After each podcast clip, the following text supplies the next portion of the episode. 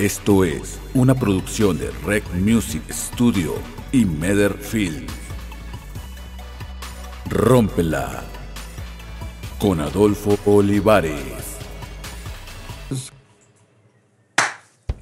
Hola, ¿qué tal? Bienvenidos y bienvenidas a este nuevo episodio de Rómpela. Mi nombre es Adolfo Olivares, soy parte del colectivo Mestizo y el día de hoy tenemos un invitado muy especial. Él es compositor, cantante y conductor del streaming Ponte Cómodo. Con nosotros, Isaac García. Isaac, ¿cómo Muchas estás? gra- Pues muchas gracias Bienvenido. y este, pues sí, demasiado especial. ¿Qué onda, Isaac? ¿Cómo andas? ¿Cómo te ha Eh, ido en estos días? Fíjate que bien, gracias ahí por la invitación y pues aquí estamos ahí para charlar un poquito aquí con toda la raza aquí de Rómpela y pues, pues vámonos a ver qué. No, al contrario, muchísimas gracias a ti por tomarte el tiempo de, de venir aquí con nosotros. Y para empezar, Isaac, me gustaría que me contaras un poquito de, de la historia de Isaac García.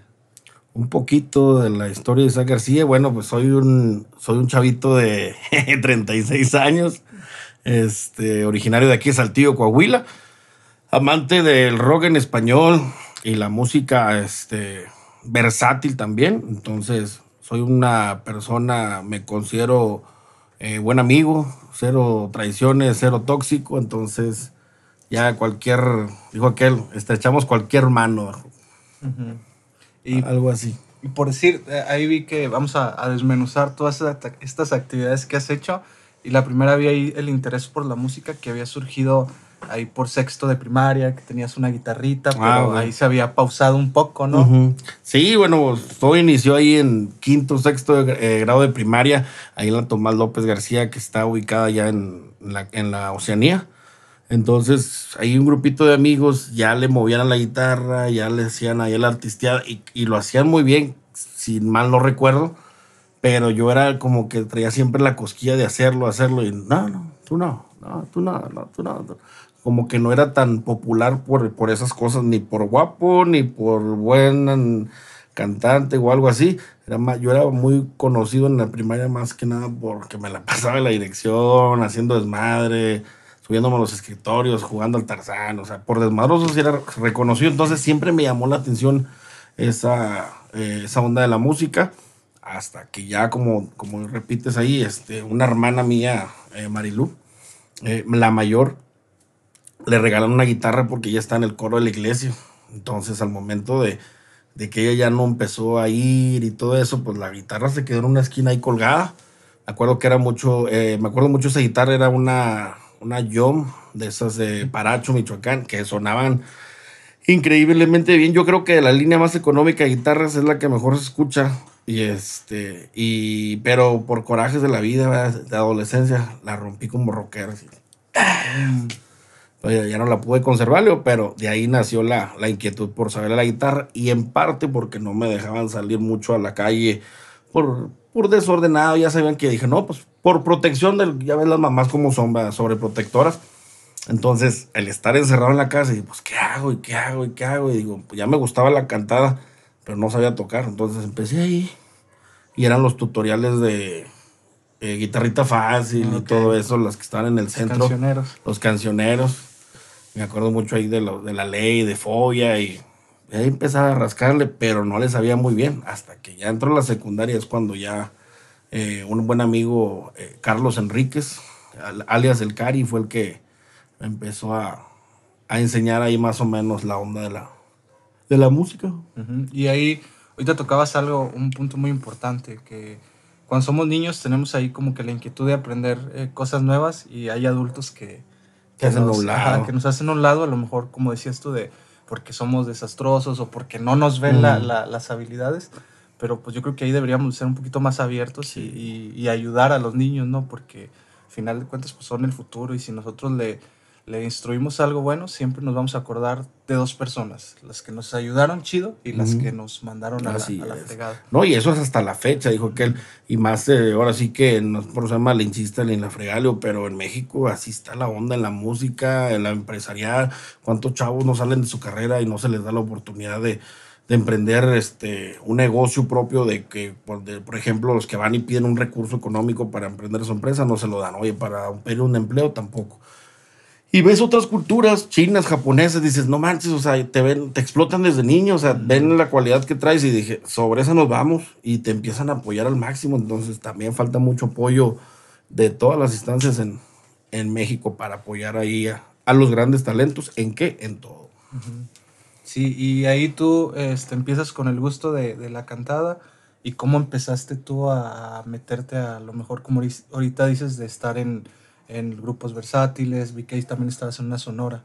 ¿Cómo fue el, el meterte ya de lleno ahí? Ah, Bueno, ya ahí, este, brincándonos ya varias cosas, eh, llego a la secundaria, aprendo, salgo de tercero de secundaria, ya para eso ya había hecho dos, tres concursos y eh, pues, no ganado, pero sí en buenos lugares.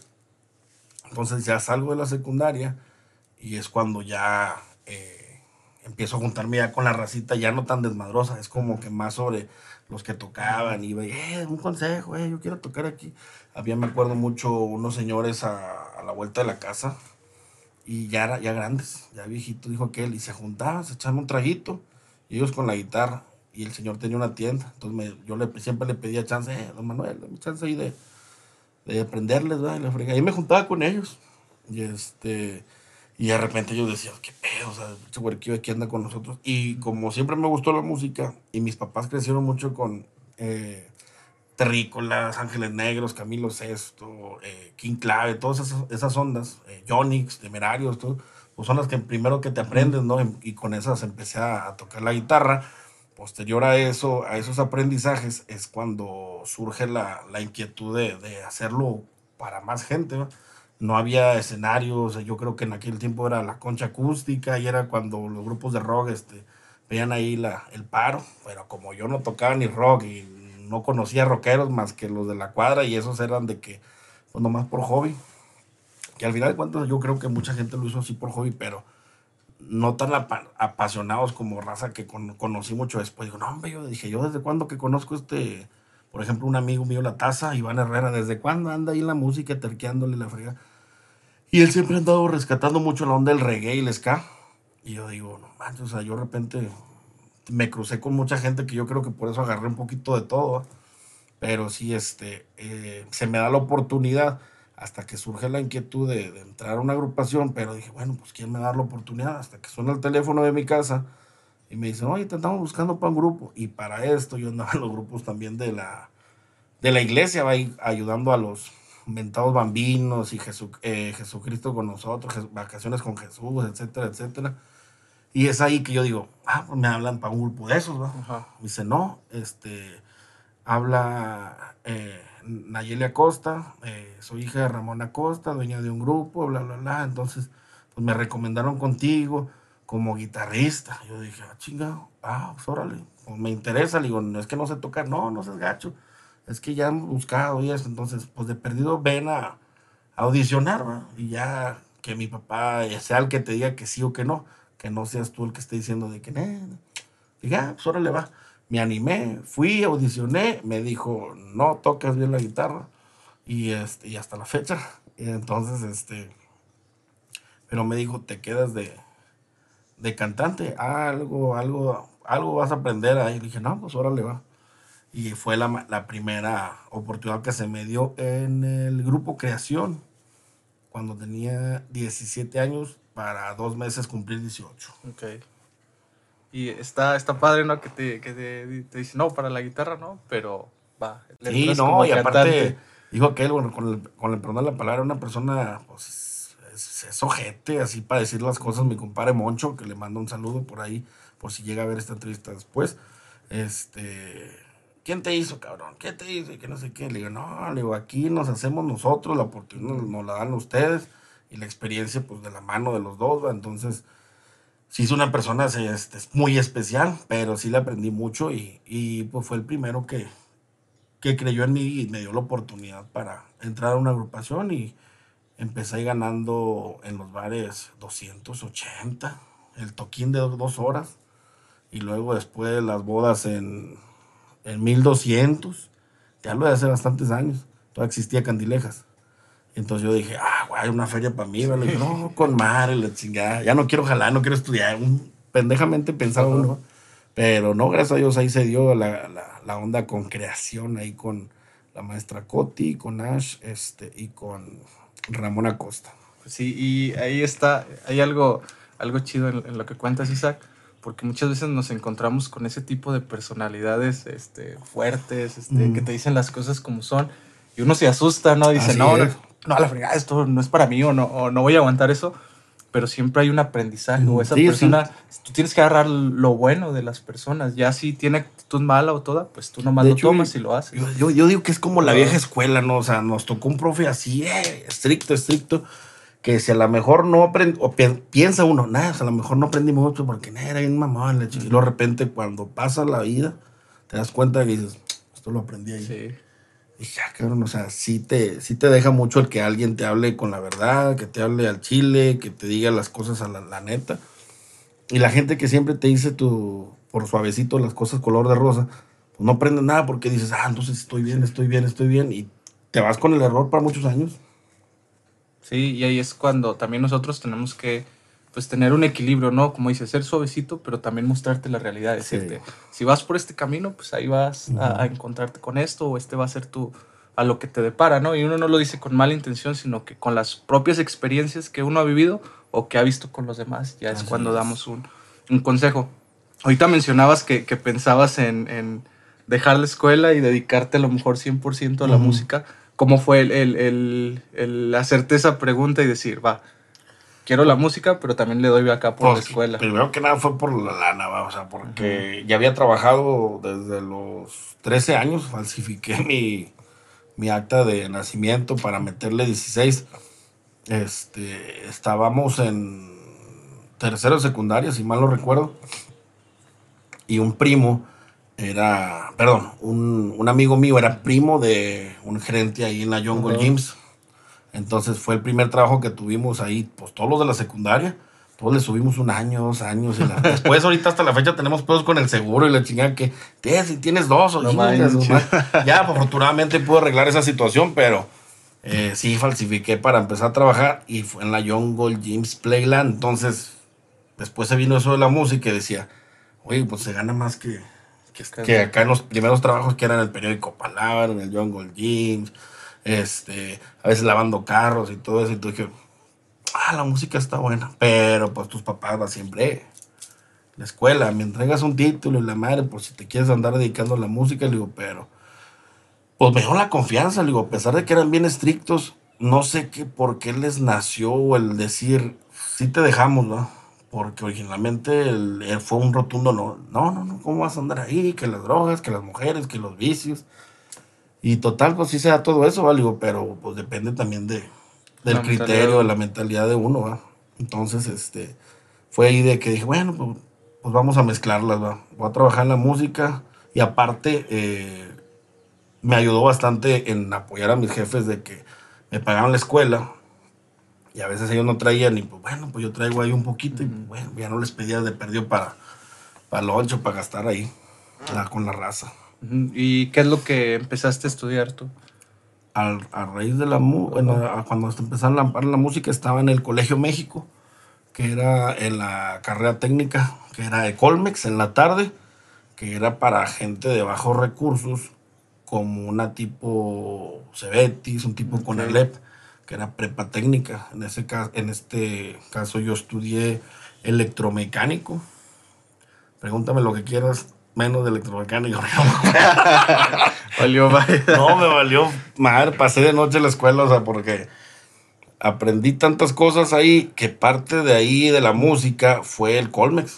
Porque ahí hacen mucho las mentadas semanas culturales. Ah, Entonces, ¿qué es canto? ¿Qué es baile? ¿Qué es cocina? ¿Qué es eh, fonomímica? Eh, eh, danza, danza, baile moderno, etcétera, etcétera? Pues ahí me veías que bailando y echando cotorreo en el micrófono y la frega y la escuela, dije, pues me la pasaban los concursos o ahí de repente, a veces que yo ni cantaba y tenía que acompañar a una chava, me acuerdo Natalí, Blanca, y ah, yo les acompañaba la canción o, o me metía ahí de, con los con los de baile moderno y a veces también para no estar en la escuela, dije, no, vámonos ahí, déjame salgo con esto, sí, pues siempre, siempre faltaba eh, es que faltan hombres y nadie se quiere meter con nosotros. Ah, yo mero. Y luego el otro güey, ah, yo también. Pero uno de ellos sí bailaba súper bien. Me acuerdo mucho el rapper ahí, mi compadre. Después hizo psicólogo. Y este, y ahí anduvimos haciendo eh, maromas con, la, con las chicas, bailando break dance y luego ya, este, fue ahí parte fundamental de, de, de que le agarrara más gusto la música, fue en el Colegio México. En el Colegio México. Ok, y ya ahorita que estás este, tocando en eventos y, y todo eso, ¿cómo fue el, el, construirte pues una reputación? Porque supongo que al inicio no era de que, ah, te, con Isaac, o ah, aquí, yo creo que ahorita pues ya tienes un renombre y ya la gente te, te conoce. Pues fíjate que ahorita que nunca había preguntado eso, este, si me si esta entrevista hubiera sido cuando yo estaba en Altavox, uh -huh. te hubiera dicho que no tenía reputación alguna porque no la teníamos ni uno de nosotros del grupo Banda Altavox que después este con ellos también duré un buen rato de creación, esencia, desatados, eh, área latina y banda altavox y son los únicos grupos en los, en los, que en los que he estado. Entonces con banda altavox teníamos la reputación de de que ah no mames tocan con madre y tocan bien sabroso la cumbia y la chingada pero no no no aguas como personas son bien desmadrosos y la chingada y en los eventos se tiran al suelo y luego toman y luego eh, pican colas y la chingada era un desmadre con los de altavox y pues la mayoría este, sí estaban casados, pero éramos chavos como que de la edad. Es el uh -huh. grupo más joven en el que, en el que he estado. ¿verdad? Entonces, este, ya después de ahí, que ya cuando me salgo de ahí y que me hago yo solista por la razón siguiente, que es que me caso y este, iba a tener una, una niña, y entonces dije, no, pues no, los billetes no van a ser suficientes de trabajar cinco horas por tanta cantidad a jalar a veces una hora o dos horas por esa misma cantidad, te, me puse entre la espalda y la pared de, hey, o le doy a lo mío, o le doy a lo, a lo del grupo, ¿eh? porque al final de cuentas este, estás dando un servicio, pero pues el que se lleva a la feria dijo que él es el caimán, ¿va? En este caso, Cristian García, le mando un fuerte abrazo a mi compadre.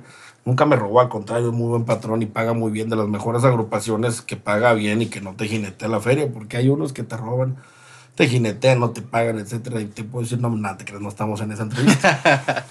Entonces, este, fue de ahí que, que, que ahí empieza así mi reputación, eh, del salirme de altavox y empezar a trabajar solo, y ahí se nota la responsabilidad que tenían los dueños con los que había estado, del por qué se enojaban, del por qué no llegues tarde, del por qué, este, fájense, del por qué siempre anda bien, porque ya como patrón y único trabajador dice uno, ah, cabrón, sí, güey, está bien, cabrón. Entonces, el estar correteando que el cliente de que, oye, le anticipo, oye, que te veo acá, y luego de repente que te pongan condiciones de, quiero esto para mi evento y le fregar. Entonces empieza uno a, a autodisciplinarse, que tengo mucha indisciplina en muchas cosas de mi vida, pero en cuestión este, de mi trabajo, pues, siempre voy y lo disfruto, ¿verdad? puedo andar cansado, cabizbajo y la fregada, problemas en la casa, le digo, pero ahí es el momento de, de mi terapia con el psicólogo, de, pum, de aventar todo lo todo. que traigo, cantando sí. y animando. Sí, y por decir, ¿cómo fue el, el, el, hacerte de la, de la reputación? Ahorita, pues yo supongo que sí te, sí te marcan, pero al inicio ahí que decías tú, estar correteando a, a los clientes, Ajá. estar correteando, ahora sí, como quien dice pues la Yo creo choleta. que a veces eh, el, la responsabilidad del que te dicen te quiero de 9 a 10 uh -huh. y que llegas de 9 a 10, que haces lo que dices, que le estás vendiendo al cliente, dices, ah, cabrón, este güey no me está echando mentiras. Y luego de ese se hace de boca en boca, entonces se va generando una reputación de, güey, este güey llega temprano, güey. Y en los jales me quincean, eh, para que no empiecen con que soy, ah, este está siendo responsable de la entrevista. No, en, la, en el ponte como, en todo lado me quincean. Simplemente ahorita me citaron una hora y llegué cinco minutos o ocho tarde, entonces, pero en la música no no sé, o sea, como que me apasiona andar ahí. Uh -huh. Y ahorita ya, es más, como te platicaba hace rato, o sea, ya no se volvió tan música, ya de repente hay parte de animación, de comedia, que dices, puta madre, no sé a dónde me va a llevar la, la, la, la, vida o, el, o el, mismo evento, ¿va? y la gente. Pero hay eventos que me toca que están muertos, muertos, muertos de madre. Y dije, no, no, no, de una manera u otra tengo que sacar el jale. Y si no es musicalmente ni vocalmente, porque de repente a veces muchos artistas, simplemente Luis Miguel, te hace que voltees con la canción que güey. Y uno de repente, ah, cabrón, en este evento no volteó nadie. Ah, pues, ¿qué hago? ¿Qué hago? Pues empiezo a parodiar, a echar cotorreo y la raza, ah, cabrón, este güey, ¿qué pedo? Pues, si estaba ahí nomás sentado con una guitarra. Y ya empieza ahí el, el, el hacer ahí un, un nombre o un concepto que es ochentero, que cante la gente, que se anime, de que voy serio.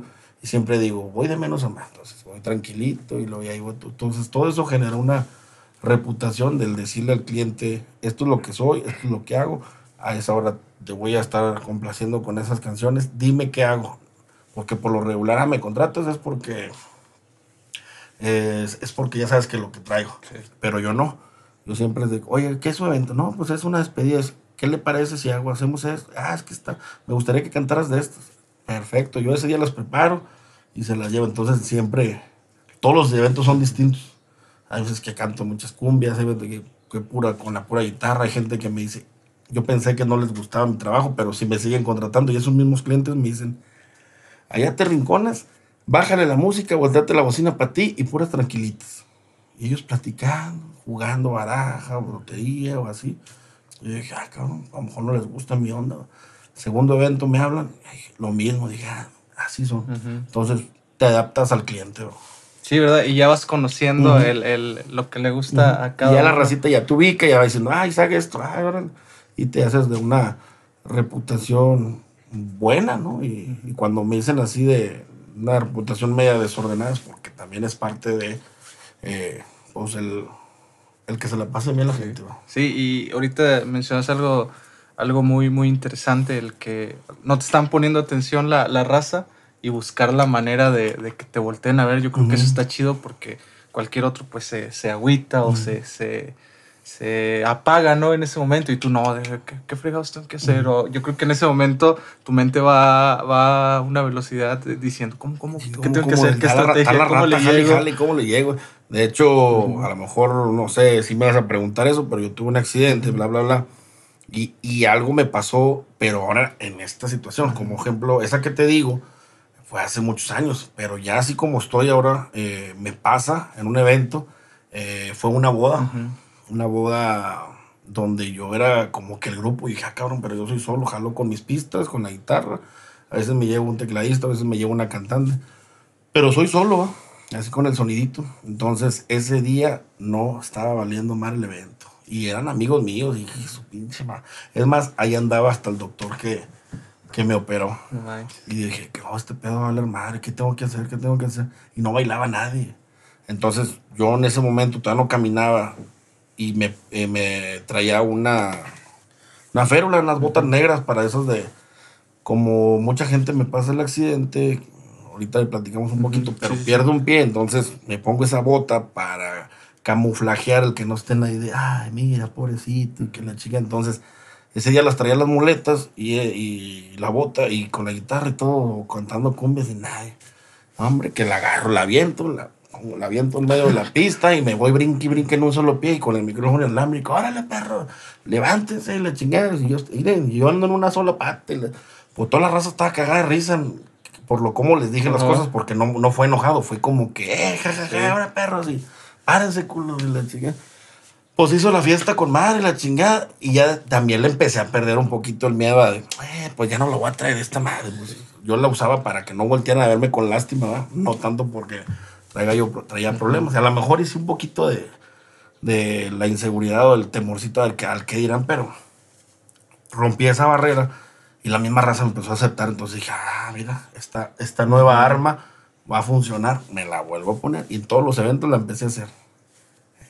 Sobre. Y, se, volvió como un número, Y dije, bueno, pues de algo tenemos que comer. Sí, sí, y era una, una bomba, ¿no? Haz de cuenta que ya estabas preparando la granada. Ya se la rebanaba y la fregaba por también los comentarios que te avientas entre canción y canción, que son para mí, pues yo siento que muy importantes, porque de repente y parte de una agrupación o un DJ, pues puedes llevar un DJ que toque las mejores canciones, pero pues si no te anima, te dice algo. Si no conecta. Algo que conecte a tu época, a tu idioma, tu aprendizaje de aquellos años que, ¡pum! ¡Ay, su madre! Me puso una canción de, de Guns o de Backstreet Boys, pero algo dijo que me hizo, que me hizo acordar de ese momento y ya, ya el DJ se volvió la máxima potencia en esa noche o el grupo o quien sea. Entonces sí, pues me gusta esa onda de, del animado. No, no a veces no se da al 100 porque, como te digo, a veces andan momentos bien calles bajo y madre, pero vas con la mejor actitud y a veces uno mide eh, salían, dices, sí, pues le eché ganas, pero no, no salió tan chido, pero fue, bueno, cuestión de, de volverte a agarrar. Y si te vuelven a contratar, es que sí les gustó. Si no, pues ya, mucha gente se fue después de mi accidente. Esa siempre me quejo porque dije, pues si no me morí, o sea, no, no, no me callaron el hocico, pues para no decir cosas o animar y la fría. Ay, no, pobrecito, ya no va a ser el mismo de antes, porque hacía y deshacía en el escenario, y después no lo pude hacer. Entonces se fueron. Digamos que si tenía 10 clientes, se van 9, me quedo con uno, y ese uno ahí me contrataba de, pues, vez en cuando. Y de repente, con ese cliente, empezaba el boca en boca, y agarro gente nueva que ya me conocía con, con mi situación actual, que estoy amputado de una, eh, de mi pie derecho desde la tibia para abajo. Ok, y ahorita mencionabas algo, algo clave, ¿no? Tú en tus shows ya vas midiendo este, cuando tú dices, sí, no, no me lo estoy rifando, no lo estoy haciendo chido. Y, eso está, está bien, ¿no? Porque ya ahí ya sabes cómo actuar, pero también ya sabes cómo autocriticarte, ¿no? Cómo decir, a ver, pum. Tan mal andas que a veces la gente anda más o menos, pero como pues, no hay nada más que tú eh, dale otra hora extra. No, hombre, ya no quieren necesitar esa hora extra. No, hombre, ya tengo otro compromiso, o sea, donde sientes que no estás despiujando ni entrando a ese ambiente. Entonces digo, bueno, pues a veces me adapto, a veces no, y a veces que también la, la, la garganta no anda bien y dices, es que me contrataste por dos horas. No, dale otras dos. Dije, ay, sí, por el dinero, pero ya no las puedo. Por ejemplo, hace poquito eh, dijo que él nos quejaba mucho en pandemia que no había trabajo y de repente, pum, el día de la madre, toda la semana el día de la madre, o sea, de lunes a domingo empecé a trabajar y yo dije, ay, hijo de su madre, ya que se acaba este pedo. dije, no, pendejo, ¿por qué chino se va a acabar? Pues si está uno este, quejándose de la situación y de repente dice, ay, yo nunca había jalado tanto, entonces me emocioné bastante, y me compré sus tenis y la chingada. Están chidos. sí. Pero ahí andamos. Sí, no, hay que encontrarle como quien dice la, la manera mm. positiva de lo que nos está pasando. Lo que nos pase a todos. Y por si ahorita ya mencionabas lo de lo de tu, tu accidente, este, ¿cómo fue el, el pues yo creo que ese es un, un declive o un punto de quiebre que, que, tuviste, pero que al final de cuentas tu buena actitud y el, el ver las cosas bien te ayudó. Entonces, ¿cómo fue el, el, el, traspasar esa barrera que decías ahorita de que sí te pesaba al principio, pero tú cómo empezaste a superarla, a hacer las cosas diferentes? Pues prácticamente dijo aquel, para toda la gente que, que no conoce esa situación, mi nombre es García Moreno, soy una persona con una amputación trastibial a raíz de un accidente automovilístico el 9 de febrero del 2019. Entonces, este, ¿sí va? 19, 20, 21. Sí. sí, tres años. Hace tres años, entonces vivo con una situación que no es nada fácil. Me ha tocado situaciones, yo creo que más crudas que la mía, por eso también a veces no hay que quejarnos tanto de la vida, porque eh, fui a terapias, fui al CRE, que es una, ahora sí, una instancia gubernamental, y ahí, ahí vi niños eh, por chiquitos, ¿va? que nacieron sin el pie, o que no tienen los dos, o que por accidente se los cortaron, y, los ves bien felices. Y ellos tuvieron un lapso menor al mío de adaptarse, porque pues, prácticamente son nuevos en la vida, entonces ellos, ah, con ganas, entonces de ahí también me animaron bastante, y yo dije, pues yo ya corrí, ya brinqué, ya salté, entonces lo poquito que haga a partir de hoy, va a ser ganancia, no tengo por qué agüitarme. Pasa el día que me mochan el pie y que llega el doctor, ¿sí sabes lo que va a pasar? Y yo ahí tirado en la cama, le dije, ah, no, pues, sí, doctor, Francisco Molina, al cual le mando un fuerte abrazo. Me hice muy, muy buen amigo de él y, me atendió hasta fuera de su trabajo, entonces eso habla de una persona con ética, valores y que sobre todo ama su trabajo. Me ayudó bastante y me, también me dijo la realidad de las cosas, mijos. Tu caminar va a ser así, pero si quieres caminar mejor, o hacer de tu vida algo más, eh, con una estabilidad mejor, te tengo que mochar más de lo que perdiste en tu accidente.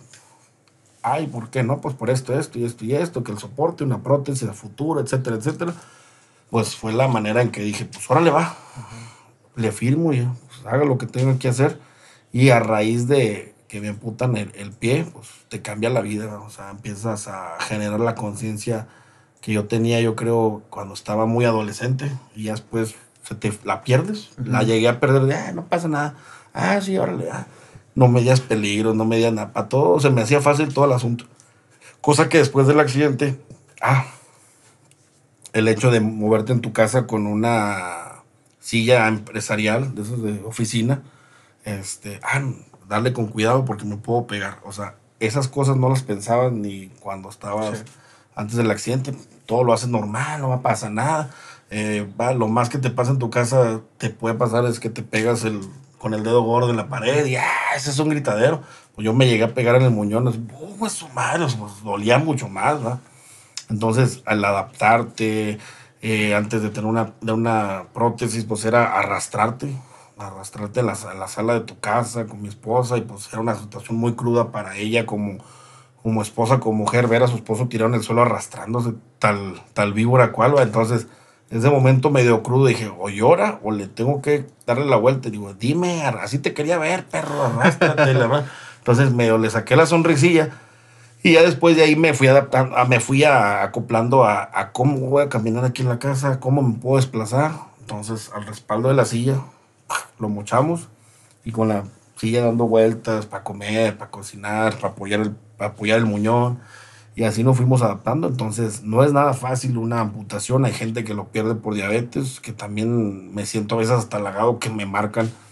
Me dicen, oye, le puedes hablar a mi tío, puedes visitar a tal persona, pues para que le des un consejo de tu manera de ver la vida. Le digo, es que, pues yo creo que ni yo mismo he aprendido, pero pues si lo poquito que, que tengo le sirve, le digo, pues adelante, no pasa nada. Entonces yo lo hablo con más como con humor o positivismo la vida de que, oye, pues si lo dejaron aquí ya mocho, pues por algo es. Entonces, dele con lo que tenga. Le dije, tiene su familia, agárrese de sus hijos, de sus nietos. Le digo, porque los hijos, este, pues ya lo vieron un bastante tiempo, pero sus nietos están nuevecitos, como para que usted se agüite llorando por una situación que fue su culpa. O sea, usted no se cuidó la diabetes, usted le siguió al chupe, usted le siguió esto. Entonces, afrontelo. Le digo, yo, la verdad, en mi accidente me eché unas antes de, perdón, en, el, en lo que, por lo que pasó, me eché una Cheves. Entonces también es parte de, los excesos de vivir de noche, andar el desvelándote en las músicas y la frega. Entonces, pues, que me tocó la de perder y dije, pues, órale, perdiendo y ganando, o sea, ganar este, puntos ahí arriba, si somos religiosos o no, creer en algo, agarrarte de algo. Yo me agarré de mi familia, de mi hija, de mi esposa, de mis papás, hasta de mis suegros, porque dije, no, mis suegros, este, pues son bien canijos, dije, que no vean que, que su hija va a tener un vaya de que uh, este se acabó el corrido a los eh, treinta y tantos años. Dije, no, no, no me voy a dejar y, y pues no me dejé. Sí, y mencionas algo clavisa, que es el, el hacernos responsables de, de, lo que nos está pasando, ¿no? Porque siempre intentamos buscar culpables o, o, buscar, sí, pues buscar culpables y ya no, no hacernos responsables de lo que sigue, ¿no? Ya estoy aquí, ya me tocó estar aquí o estar en cierta situación, pues a echarle chingazos, ¿no? No, y, no, y no necesariamente en un accidente, puede ser desde una relación, eh, desde un divorcio, etcétera, etcétera, y mucha gente, ay, es que porque a mí, Dios, y este, o reniegas de la misma familia y dices, no, güey, o sea, al contrario, o sea, si te quitaron esa relación, oye, pues a Tora le está con madre, güey, va a venir otra, va a venir otro y la verdad pero hay mucha raza que, que se estanca y eh, en esa onda, digo, no sé a qué se deba, digo, puede haber muchas cuestiones psicológicas, como yo las he tenido, digo, pero pues tratas de lidiar con ellas, eh, a, verle el lado positivo a la vida, por ejemplo, este, en, en, en mis shows o en mis presentaciones, eh, música, rebane, y luego ya hasta que se va a acabar el evento, me aviento una parte motivacional de si a usted le falta algo, eh, si usted está pasando por una mala situación, míreme a mí, si de algo sirve, digo, ríase un poquito de, de las circunstancias, échele ganas, porque si lo ves eh, al toro, te da miedo, pues le va a sacar la vuelta, entonces mejor agarrarlo, como dicen por ahí, de los cuernos, atorarle, y lo que sea, lo que sea cada quien a ver qué nos toca, pero yo creo que cuando afronta las cosas para bien, algo bueno te cae en tu vida. Por ejemplo, a mí me cayó muchas bendiciones que no las esperaba. O sea, el hecho de que te dicen, oye, pasas por esta situación, un accidente, un automovilístico, pa, pa, pa, pa, pa, vas al accidente, al hospital, y dices, bueno, pues ni pedo, este, tendré amigos, voy a apoyar a la gente, pues no sabemos. Pues llegó el director del hospital donde me regañó que si no le paraba las visitas, me iban a suspender las visitas, me iban a restringir ciertas cosas, porque estaba lleno. Y luego de repente mis camaradas me mandan videos o fotos. ya viste, ya afuera, güey, ah, cabrón.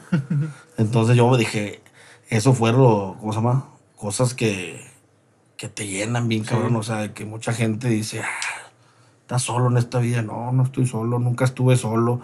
Mis amigos nunca me dejaron, mucho menos la familia.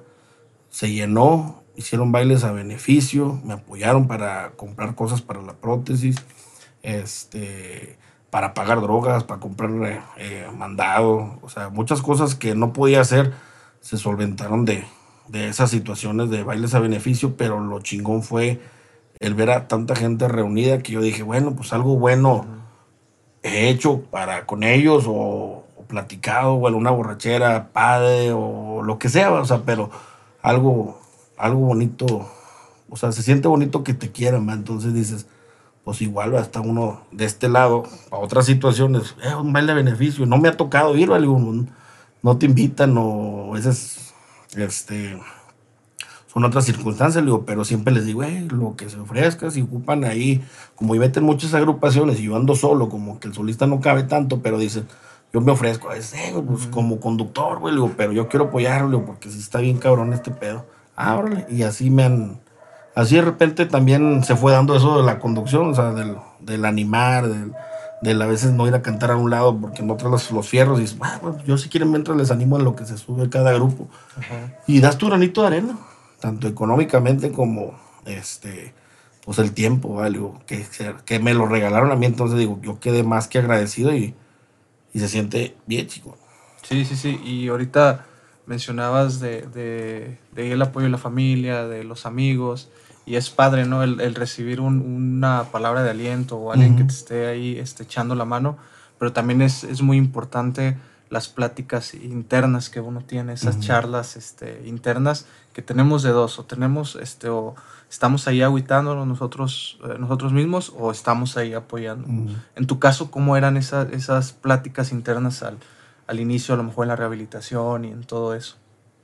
Bueno, para Em, empezar, este, fue la primera noche, o sea, ya más fuera del accidente y toda la más tranquila, fue después de la operación. Incluso mi esposa y este, pues ahí se dormía y tendía la, la, su cama y todo, y con las cobijas me operaron en el ISTE, entonces, pues ahí le dieron chance que se quedara conmigo por la situación del que no me podía mover y todo, entonces el verla ya acostada y estar uno ahí de noche viendo al otro eh, paciente que también había pasado por algo similar, pero él no se lo mocharon, a él le pusieron placas. Entonces estás ahí a oscuras en el hospital pensando qué va a pasar, qué voy a hacer.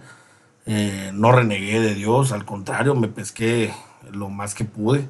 No soy mucho de ir a la iglesia, dijo aquel, pero sí rezo internamente, sí pido por la gente, sí pido por el mundo y de repente se te salen las de cocodrilo, dices, es que voy a hacer? Pero no es por coraje, no es por tristeza.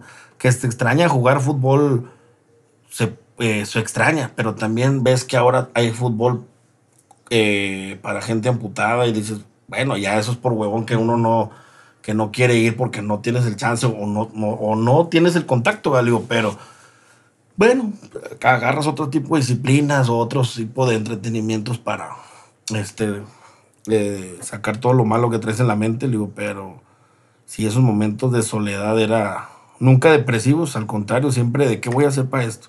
Y parte de eso eh, era componerme, ¿cómo se llama? Me compuse una canción, nunca me había compuesto una canción.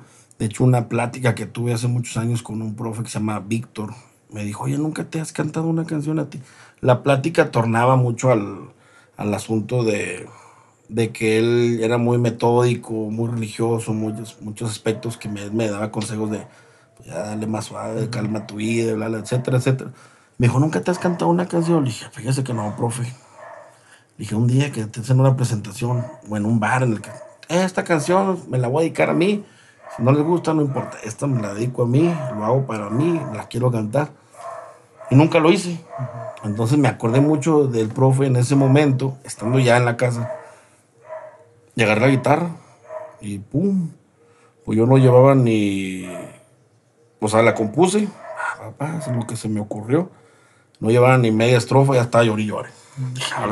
Ahí fue donde yo suelto el, el llanto por lo que decía, o sea, de gracias por dejarme una vez más, este, eh, valorar lo que yo no valoraba, este, una frase que me gusta mucho de la canción es, este, eh, aún tengo alas para volar, entonces, ¿quién dice que me falta algo a mí? Este, es mentira lo que dicen por ahí. Está uno completo al final de cuentas, estás en esta vida, tienes que echarle chingazos.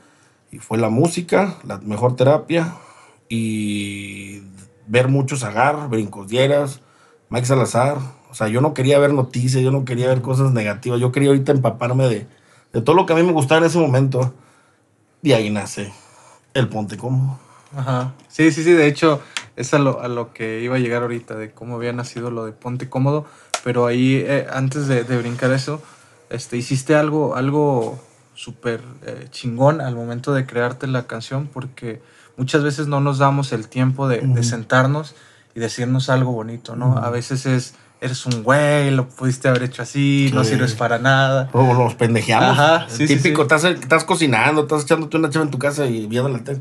Pendejo. Sí, sí, sí. Se me olvidó esto, pero te pendejeas. Inconscientemente siempre te estás echando culpas de ya se me hizo tarde, está bien pendejo. Pinche madre.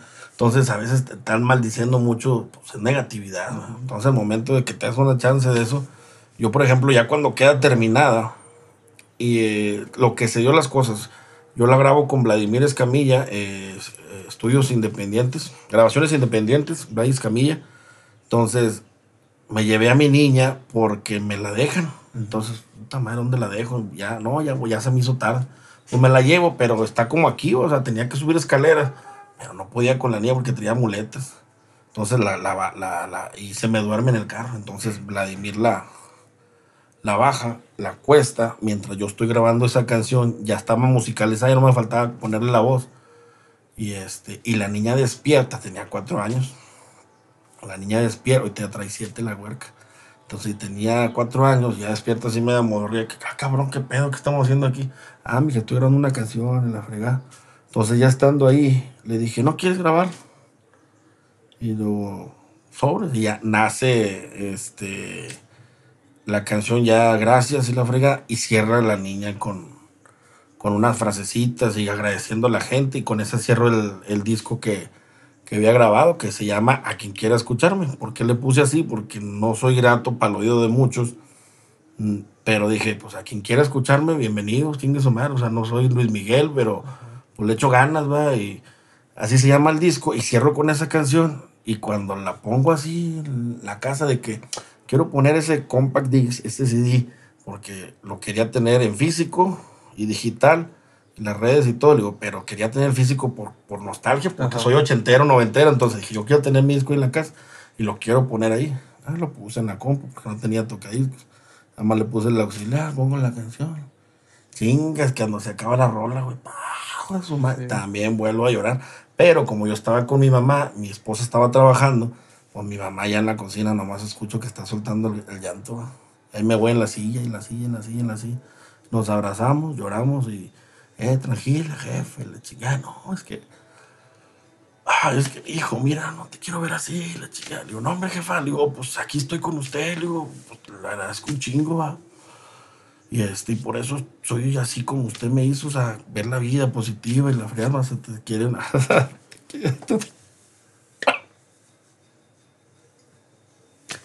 te quiero esas cosas de cuando hablas de tu familia, de tu esposa, de tus hijos y de tus padres. Entonces, yo no lloro de tristeza siempre. Últimamente he estado llorando mucho, pero porque te acuerdas de, de que ya son tres años y dices, no mames, nunca estuve solo. Digo, qué chingón. Entonces, yo le dije a la jefa, no, no, no, no, no llore, aquí estoy, mire. Y la verdad es que mira, me da tristeza cómo está. Le digo, pues así estoy, le digo, pues ya estoy aquí, le digo. O prefiere irme a llorar al panteón cada 3 de septiembre que cumpleaños. No, no, no, así mero. Le dije, entonces le vamos a echar ganas, ni usted ni yo. Nada de llorar, ni la Frey. Si lloramos, pues como ahorita, porque nos llegó la canción, va. Y así valió, pero. Ay, su va. Sí, sí, pues al final de cuentas, pues somos, somos humanos. Seres humanos, seres, sentimos, Seres emocionales, ¿no? Y, y el el como te comentaba, el, el decirnos las cosas bonitas y el decirnos lo que hemos logrado, pues al final de cuentas está chido, ¿no? Porque nos damos cuenta de lo que somos capaces, de lo que podemos lograr y de que pues cualquier limitante o cualquier este, barrera que tengamos, pues está en, en nuestra cabeza, ¿no? Hay mucha... hubo un comentario, no lo sé, no sé si sea negativo o positivo, pero me dice, y siendo amigo mío, le digo, ya, güey, ¿a quién quieres engañar haciéndote el fuerte, el chingoncito? Y, ya llora, güey, todo lo que traes. yo, pero ¿me quieres ver así o que no, güey? Es que ya, ya se me hizo mucha farsa el estar riéndote, el burlándote, que subes a la red. Le digo, no, güey, le digo, si tú traes pedos, yo no, yo sí lo sentí como medio agresivo el comentario. Él me lo decía en el sentido de, ya, güey, dale, llórale el duelo, vívelo, porque estás aguantando, aguantando. Le dije, no, y habrá momentos para soltarme. Como ahorita, ahorita me solté tantito y te acuerdas porque, pues, dijo aquel, somos, somos seres humanos. Le digo, pero él me lo dijo así de que, le digo, yo en ese momento Mm, dije, carnal, no traigo chance ahorita de hacer eso. Le dije, ahorita traigo ganas. Para empezar, cuando me hice el doctor, ¿sabes qué? Ocupas una terapia psicológica. Te voy a dar un pase para que vayas con la psicóloga y la frega. Después de eso, la psicóloga te va a dar otro pase para que te manden a la terapia física. Le dije, doctor, ¿y usted se puede brincar esa? Sí. Le digo, pero es que yo no quiero la, la, la, Yo ya me quiero parar. Yo ya quiero echarle ganas, ando bien, se lo juro. Mire, estoy bien con mi familia ando echando ganas, seguro, no, no te sientes mal. Digo, no, no, no. Pues es que tu actitud te va a ayudar mucho. digo, entonces, pues, órale, empiésele. Seguro, no, bien emocionado mis primeras terapias y la fregada. También ahí este, conocí a una, una terapeuta en ese tiempo X para mí. Y ahorita no, pues este, muy buena amiga y, fue la que me, me alentó a, échale ganas. Según ella también dice que pasaba por momentos problemas con su relación y su familia, porque ella vive sola aquí en, Saltillo, desde, desde Torreón, Y dice, no, también aprendí un chingo porque me hacía reír y cómo veía la vida y pues tú con un pie y la frega. Y yo después, vamos a echarle ganas los dos, llórale. Y me, regañaba bien gacho y mi esposa igual ahí a veces presente. Y mi esposa se reía así como que, este, no, ya no va a venir la chingada, aquí tu terapia, le digo, estoy hoy, estás bien calladillo, ya nomás está ahí todos solos y traes un desmadre con todas las enfermeras y la chingada. Digo, no, no, digo, sí, yo soy el mismo contigo y con todos. digo, no, no es cierto. Pero ya, también vas aprendiendo y ya mi esposa sí sabe cómo soy de desmadroso con todo el mundo. Ya te conoce al, sí, no, de hecho, este, en la canción esa de Gracias también agradezco de, en general, ¿va?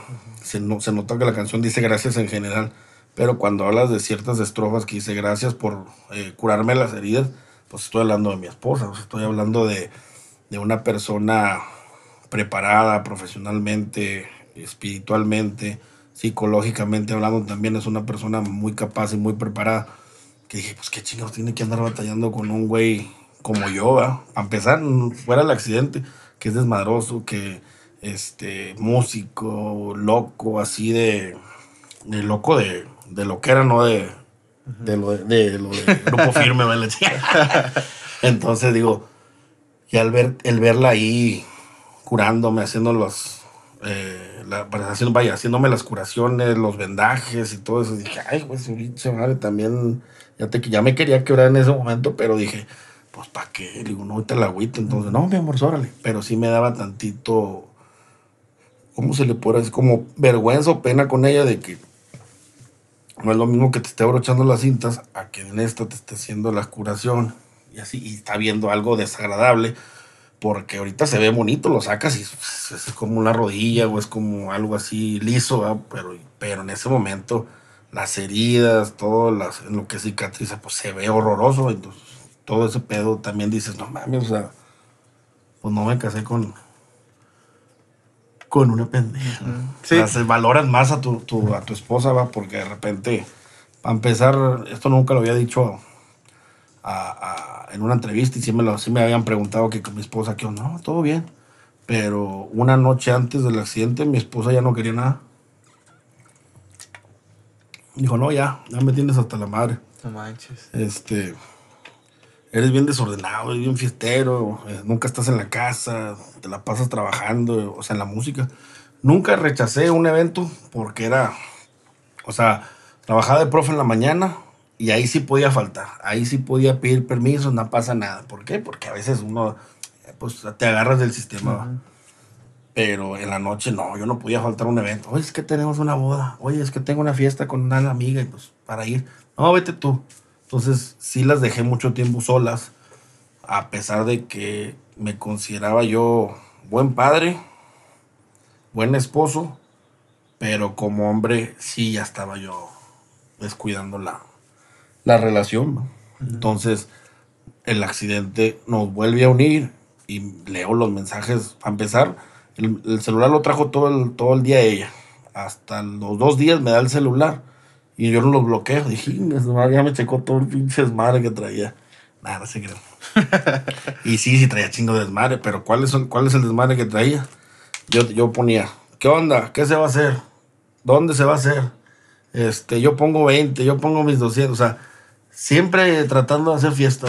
Entonces ya después dice mi esposa, yo culpa, mi esposa culpaba a, a mis amigos de, no, no te juntes con este porque es bien vicioso, no vayas con los de Rómpela porque son bien pedotes y la chingada. Haz de cuenta así mi esposa, hasta cuando ve los mensajes y ve todo alrededor, sus contornos, todo lo que pasó, dice, hombre, este güey es el, Es el desmadre. es el desmadre, ¿va? Dijo Franco Escamilla, "Eh, alguien tiene una tía puta. Bueno, entonces ustedes. Y así, porque nos cuesta a veces aceptar que somos nosotros los del, pues no los del problema, sino los de lo- los chingaqueditos, o sea, los que hacen el desmadre en la casa. Ah, no, yo no, yo no. Pero sí. Sí, de hecho, este, eh, yo creo que muchas veces en el caso ahí de, de con nosotros, eh, mis hermanos, este, mi mamá siempre está diciendo, no, no te juntes con aquel, no te juntes con aquel. Le digo, ma, uno decide qué, qué hacer, uno Eh. decide el- en el desmadre en el que te quiere estar o lo que quieren dar. Tú no eches culpas, ahí el desmadroso es ese, es ese compa, es ese José, es Eh. él. Entonces, este, está chido, está chido eso y cómo, cómo fue lo que pasó en, en cuestión de que eso este, hizo que su relación fuera más fuerte con tu esposa, contigo. Y yo me acuerdo mucho de, de una clase, un maestro, un maestro mencionaba algo de así de, del matrimonio, del, del casarse, del estar con una pareja, que así como pues va a estar en las buenas, tiene que estar en, en las malas, ¿no? Ujú. Y ahí en, en tu caso te diste cuenta que realmente Sí eh, si, eso, si eso no es amor, no sé qué, qué, qué sea, Sí, ¿verdad? digo, El que porque- esté contigo. A veces sí llegué a pensar, dije, bueno, pues, si, si le digo que ya se vaya, y, o mejor dicho, me voy, va, porque este, la casa es de ella, dijo que los puntos son de ella, dijo Zagar. Bueno, ya me llevo mis pinches chivas y la van. Entonces dice uno, pues me voy de esta relación, digo, para que no esté batallando y la brega. Y platico con ella, me dice, no, pues vamos a atorarle. Y como que también sirvió el hecho de verme motivado, echándole ganas. Al igual que los suegros cambiaron bastante conmigo, digo, porque de mis papás no puedo hablar eh, mal, porque pues siempre te van a ver como, como hijo, me echaron mucho la mano. Este, me acuerdo mucho que mi mamá lloró bastante, mi papá yo creo que también, pero mi papá es algo muy reservado, entonces me vio aplicado y dijo, me aplico con este. Entonces mi papá siempre, eh, ¿qué onda? ¿Qué onda? Dijo, ah, te traje esto. Este, te arreglé el cuarto así, la chingada. Y dices, hijo de su madre, o sea, te llevo al baño, y la chingada. dije, jefe, pues sí me la puedo sacar, la- no, güey, pero te baño la, para lo del pie. Ah, ok, ok. Y digo, la chingada. pero dices, muchas cositas que, que dice uno, no mames, o sea, qué onda con estas situaciones, ¿verdad? Pero cuestión los suegros, dije, "Iña, los suegros se van a enojar, o sea, los suegros van a pensar, mira con quién te casaste, mira que no sé qué, que no entendió nunca, y mira lo que le vino a pasar. Pues sí lo dijeron, pero yo creo que también me los fui ganando, yo también valorarlos un poquito más, digo, porque pues también nos unimos más, o sea, a veces no soy mucho de ir con ellos o con mis papás, porque a veces me quedaba mucho en la casa, acostado, o tenía evento, porque pues se vuelve a activar todo esto, los eventos. Pero cuando tengo oportunidad, pues voy, platico, me la rebano un rato. Este, he aprendido, todavía me falta bastante, pero de repente el estar con el celular con la familia, y dices, sí, pues madre, te trae muchos problemas. Me cuesta a veces, pero lo tengo que traer ahí para ver qué se ofrece y la digo, pero sí, sí, también me genera muchos problemas eh, el traer el celular. Entonces, eh, va, va aprendiendo uno con lo del accidente, con lo del celular y como papá también, digo, porque ya tu hija va creciendo y ya te está exigiendo más, más, más, más. Eh, quiero estar contigo. Me dijo hace poquito, ay, mi amor, este, eh, ya me voy a trabajar. Y fue cuando fue la semana que te dije de, del Día de la Madre. Y también dice, Inga, madre, tragas así en seco, donde le oye, mira, es que voy a trabajar. Y luego, y eh, pues para ti, donde para comprarlo de la escuela y pagar esto y lo verdad. No, no, es que tú crees que con dinero solucionas todo, este, y yo quiero tiempo para mí, la verdad. Oye, su pinche madre, aquí ya volteas para todos lados y a quién le echas la culpa. La esposa ya no la está asesorando. ¿Es ella de qué? Está dando cuenta. Te quiero a ti, güey, la madre. Entonces dices, inga su madre, no vaya a caer otra vez yo en lo mismo de antes, güey. Que ahora ya ni pedote ni, ni desmadroso como antes, ¿verdad? ya más a conciencia de, eh, me echo una contigo, ah, órale, sí, nomás que tengo que manejar. Y me echo un a gusto contigo, con quien sea, me la tomo, ¿verdad? Pero ya con conciencia, digo, pero sí, el hecho de que tu hija te diga, eh, quiero más tiempo, y, ah, ok, ya está bueno.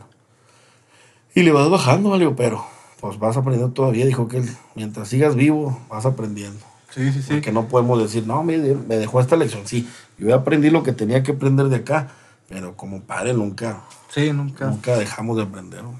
Sí, sí, sí. Y ya para, para terminar, este, Isaac, eh, bueno, antes de terminar, lo de Ponte Cómodo, dices que surgió ahí, ¿cómo surgió lo de, lo de Ponte Cómodo? Lo de Ponte Cómodo a raíz del accidente, de hecho creo que hablo de madre, ¿va? No, está bien. Entonces, este, estaba yo tirado en la cama y en la casa de mis papás, porque la casa donde vivo con mi esposa es de dos pisos, pues no me podía estar subiendo bajando, entonces estoy en un solo piso, me llevan la tele y digo, qué chingados veo, porque no quería ver cosas malas, negativas. Ah, me voy a reír un rato. Me gusta mucho la comedia Zagar. Pues de Zagar me mandaba a Brincos Dieras, a Mike Salazar, a Rogelio Ramos, todo eso empecé a verlo. Y desde hace muchísimos años ya me, ya me, ya, me llamaba la atención el hacer un programa. Que te puedo decir a, esta, estas alturas, no es el mejor programa, no tiene a veces cierto contenido bien estructurado y la fregada, pero nació en pandemia por los momentos eh, pues, raros en la vida de que estás en una casa, se, te muere un familiar de COVID o andas engripado, no puedes salir. Digo, pues la gente, noticias hay tan radio, oye, eh, noticias hay acá, programas de esto hay acá. Digo, pero un programa, chingue su madre, así desmadrosos, chingue su madre. Y de hecho éramos más desmadrosos cuando recién em, empezamos. Ahorita ya somos más mediáticos porque el Facebook anda bien sensible. Entonces, ya no podemos decir muchas cosas. O te da miedo decirlas que te reporte alguien que te esté viendo. De, eh, pinches groseros. Entonces, nace de del accidente. Decir, yo quiero hacer un programa junto a la raza. De hecho, junté a cuatro o cinco camaradas, los cuales como que me dijeron que sí y nunca, y nunca dijeron que, que sí ya sentados y ahora le venga, vamos a hacer esto. Me dieron el avión de que sí, hombre, está jugando este güey.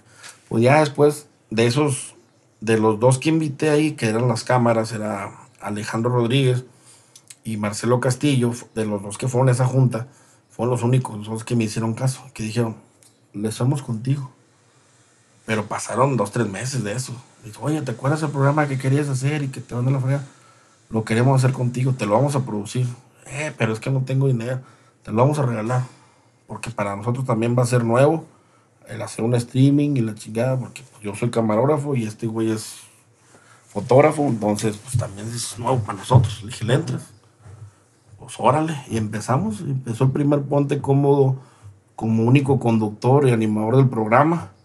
Segundo programa ya entra eh, la COSI que originalmente era Club de Cosotas. Después nace la COSI. Eh, antes del programa, ya era, ya era la COSI, pero estaba más así, ¿cómo te podré decir? Como, como gris el asunto. Más este más portado, más bien portado y todo eso. Pues al segundo programa lo desconocí totalmente porque ya lo ya conocí, ya lo conocía de antes, dije, ah, cabrón, qué pedo.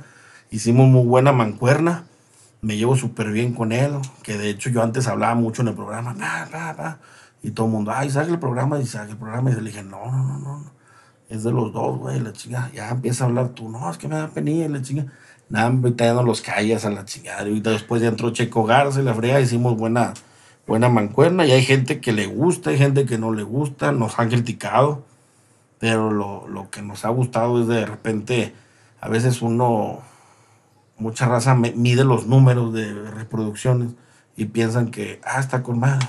Nosotros no nos ponemos de que llegué a tener 20 mil reproducciones en un programa, 15 mil en otro, 10 mil en otro. En estos de ahora, los últimos son de mil.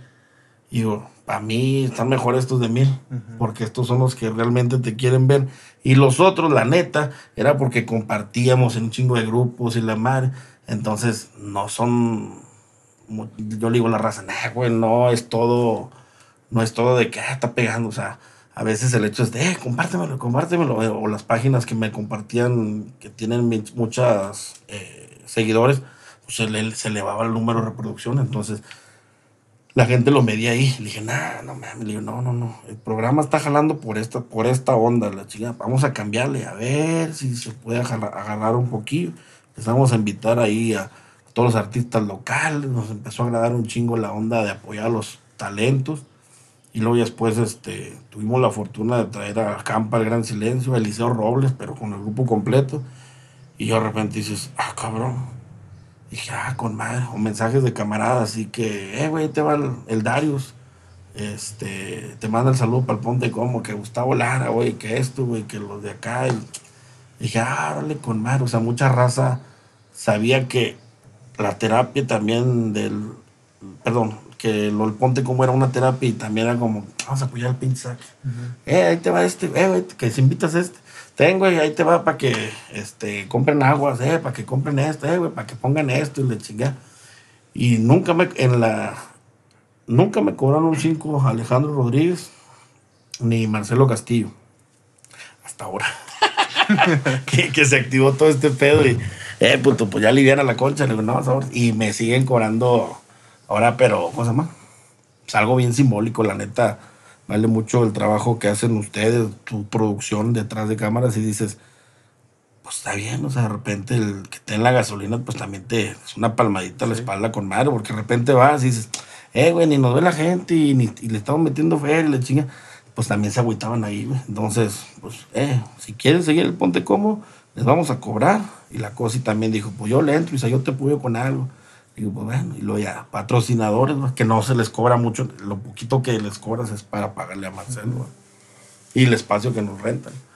Pero sí es una, sí es una catarsis, sí es, un desestrés, es ir a rebanarla, es salirte de lo habitual, tanto mis eventos como el Ponte Cómodo, que no sé cuánto dure, yo le decía a la raza, pues ya vamos a caducarlo, ya nos ven 30 gentes, 40 gentes, ya, antes nos veían mal, y pues ya mejor vamos a matarlo y le ponemos ahora otra cosa, ponte como el podcast o ponte como el, la entrevista, no sé, o algo, cambiarle.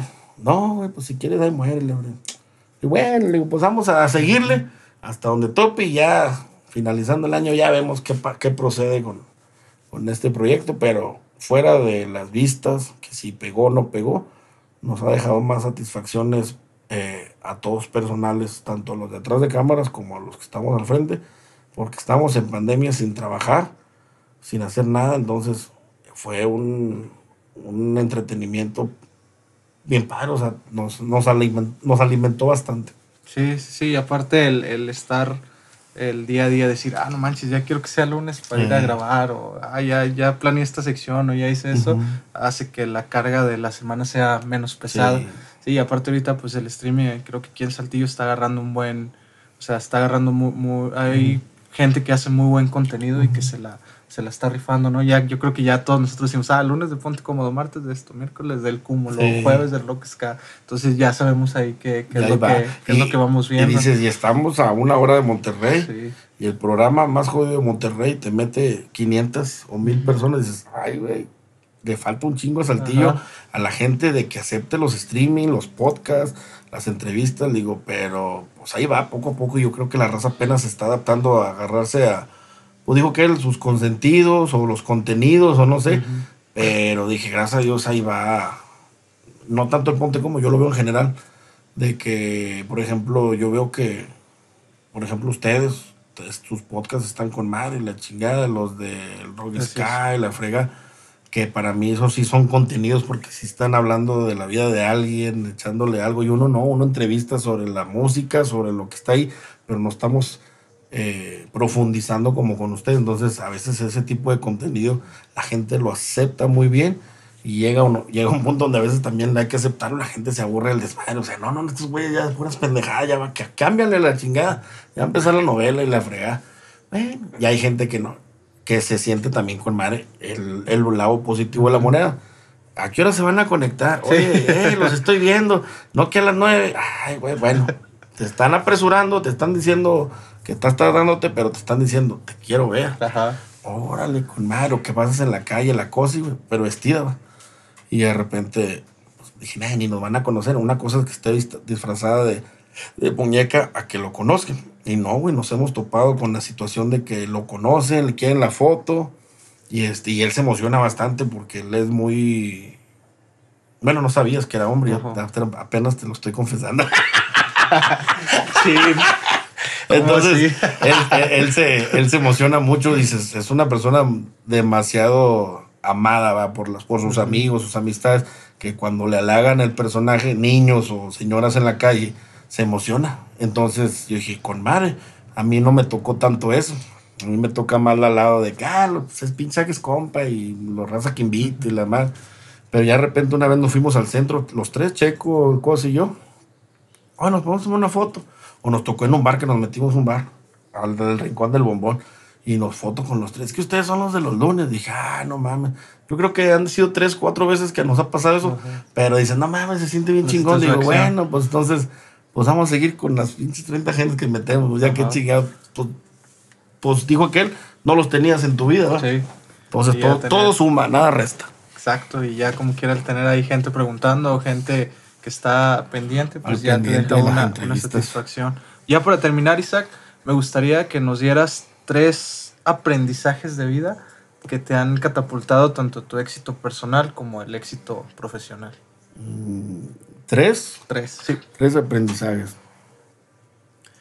Bueno, en lo, en lo profesional, eh, yo era demasiado, antes de mi accidente era demasiado inseguro el saber, o sea, tengo una, tengo mucha confianza en el trabajo que realizo, pero había mucha inseguridad en el sentido de que existían en Saltillo estos cantantes, estas agrupaciones, estos guitarristas que ellos sí tocan, ellos sí cantan, entonces digo, nada, sobres. Y no valoraba a veces el, el que también el hablar o el animar, pues también es algo que se, que se debe tomar en cuenta. Entonces me valoré después del, del accidente. Entonces el aprendizaje ahí profesional es creer siempre en ti mismo, echarle ganas a la vida, que nadie te diga que no, porque todas las cosas, si lo deseas, se cumplen.